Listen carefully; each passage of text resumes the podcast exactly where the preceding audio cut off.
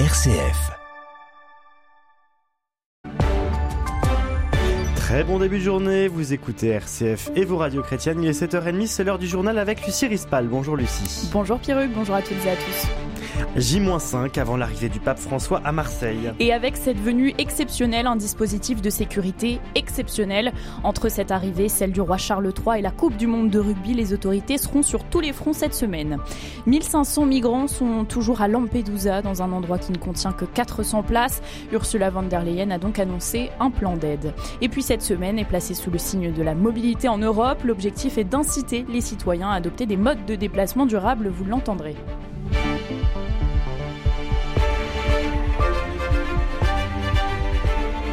Dans quelques jours, Marseille accueillera le pape François. Une venue exceptionnelle avec 5000 euh, policiers et gendarmes déployés tout de même, 1000 agents de sécurité privés euh, mandatés par les organisateurs, une surveillance aussi dans les airs et sur la mer.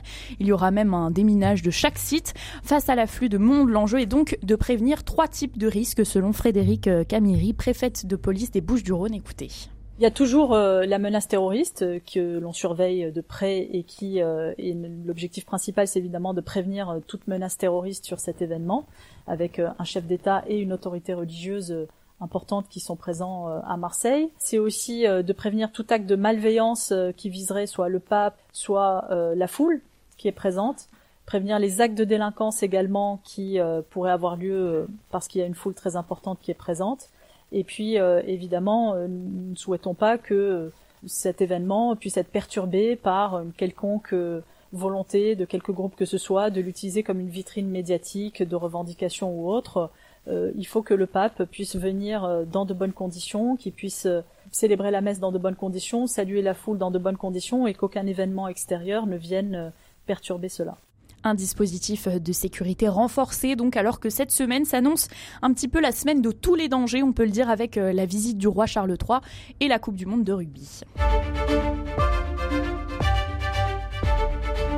Dans le reste de l'actualité, après huit mois de reports successifs, le gouvernement dévoile aujourd'hui son plan pauvreté, plan attendu dans ce contexte d'inflation. Les, grands axes de ce pacte des solidarités euh, sont déjà connus. Prévention de la pauvreté dès l'enfance, retour à l'emploi, lutte contre la grande exclusion et mesures pour que la transition écologique euh, ne pèse pas trop sur les plus démunis. Une citation maintenant, dès lundi, je réunirai l'ensemble des recteurs et je veux réaliser un audit sur l'ensemble des situations de harcèlement qui ont été signalées depuis l'année passée. C'est une déclaration du ministre de l'Éducation nationale, Gabriel Attal, ce week-end. Une déclaration après la publication d'un courrier adressé aux parents d'un adolescent de 15 ans, victime de harcèlement scolaire, euh, qui s'est suicidé à Poissy il y a deux semaines, on vous en parlait.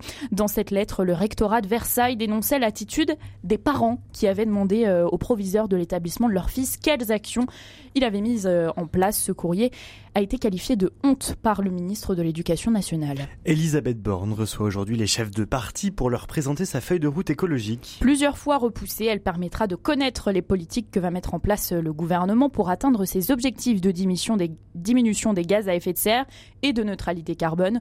Pour Emeline Notari du réseau Action Climat, il faut agir dans quatre domaines prioritaires.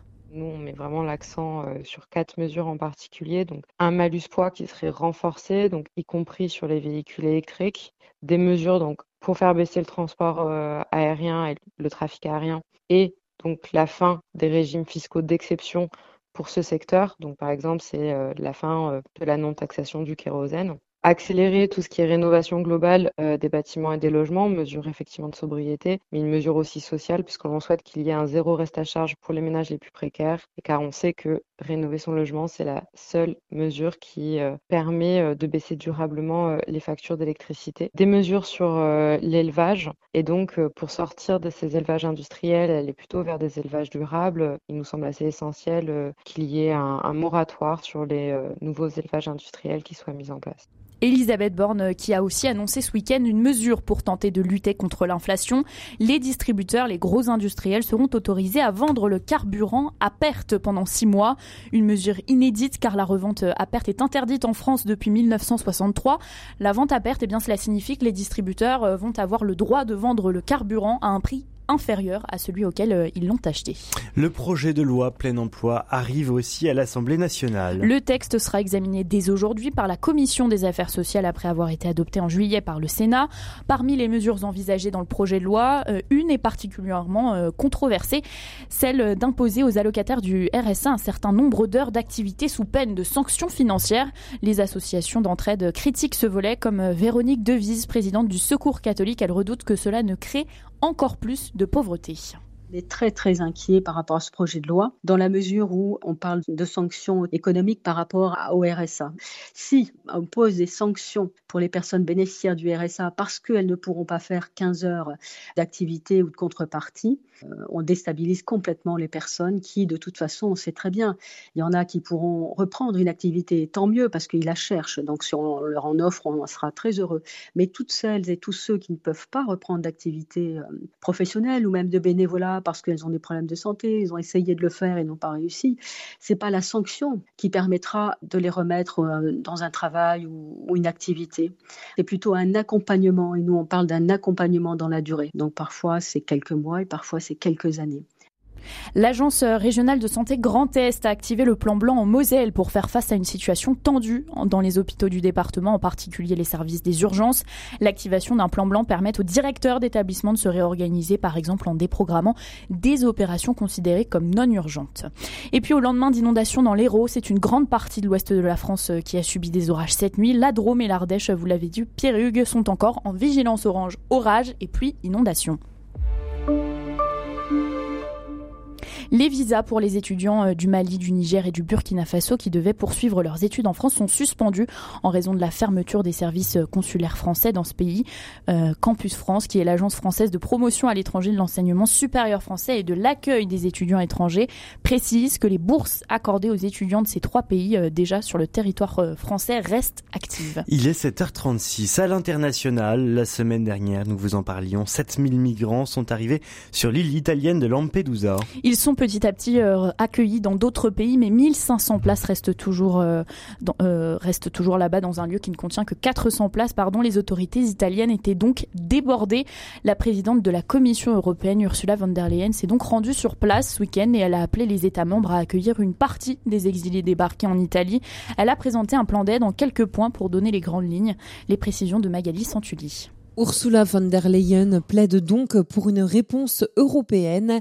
Elle souhaite d'abord renforcer l'aide apportée à l'Italie par les gardes frontières de Frontex pour intensifier la surveillance de la Méditerranée, mais aussi pour appuyer l'agence de l'UE pour l'asile pour faciliter l'enregistrement des demandes. Elle souhaite faciliter le transfert des personnes arrivées à Lampedusa, qui sont généralement conduites par bateau en Sicile ou sur le continent, y compris vers d'autres pays européens. Enfin, ce plan prévoit d'améliorer le dialogue avec les principaux pays d'émigration. Des accords pourraient être trouvés avec les pays d'origine et de transit pour freiner le nombre de départs, notamment la Tunisie. Des propositions annoncées maintenant, alors que la question de l'immigration illégale sera sans doute au cœur de la campagne pour les élections européennes l'an prochain. Quatre membres d'une équipe de secours grec ont été tués hier dans un accident de la route en Libye pour participer aux opérations de recherche et de sauvetage à la suite des inondations meurtrières. Inondations qui ont fait, pour rappel, 3200 morts selon les autorités libyennes. L'ONU, elle, euh, parle de 11 000 personnes décédées. Cette semaine est placée sous le signe de la mobilité en Europe. Chaque année, cette semaine est destinée à inciter les citoyens à adopter des modes de déplacement plus durables et cela se fait aussi à l'échelle des entreprises qui ont leur rôle à jouer. C'est ce qu'affirme Laure Wagner, PDG du logiciel 1 km à pied Moi, j'ai toujours voulu réduire euh, l'impact des trajets en voiture. Et du coup, j'ai créé ce logiciel parce que les employeurs sont vraiment clés dans la démarche de transition des trajets domicile-travail. Et il leur manquait un outil pour prendre conscience de l'impact à la fois euh, sur les coûts, l'impact carbone des trajets de leurs salariés. Donc, en faisant une analyse, ça permet de savoir en fait combien de salariés sont à moins de 5 km avec plus de 50% de pistes cyclables pour avoir un potentiel de passage au vélo et donc de savoir si ça vaut le coup ou pas de faire des actions euh, en faveur du vélo, de mettre des racks à vélo, d'organiser une rando vélo, etc. Et puis, quelquefois, dans d'autres entreprises, euh, ça ne va pas du tout être le cas. Personne ne pourrait venir à vélo. Donc, le chiffrage révèle au contraire qu'il euh, y a plein de gens qui pourraient venir en transport en commun, mais qui manquent une navette parce que le dernier petit bout de chemin est un peu long. Donc voilà, c'est important pour un employeur d'avoir d'abord une stratégie avant de déployer des actions. Et puis un week-end rugby pour finir ce journal avec la Coupe du Monde. L'Angleterre s'est imposée hier soir face au Japon, 34 à 12. L'Afrique du Sud, elle, a battu la Roumanie, 73 à 0. Eh bien, disons sans concession, l'Afrique du Sud. Merci beaucoup, Lucie Rispal, pour le journal. On vous retrouve demain à 7h30.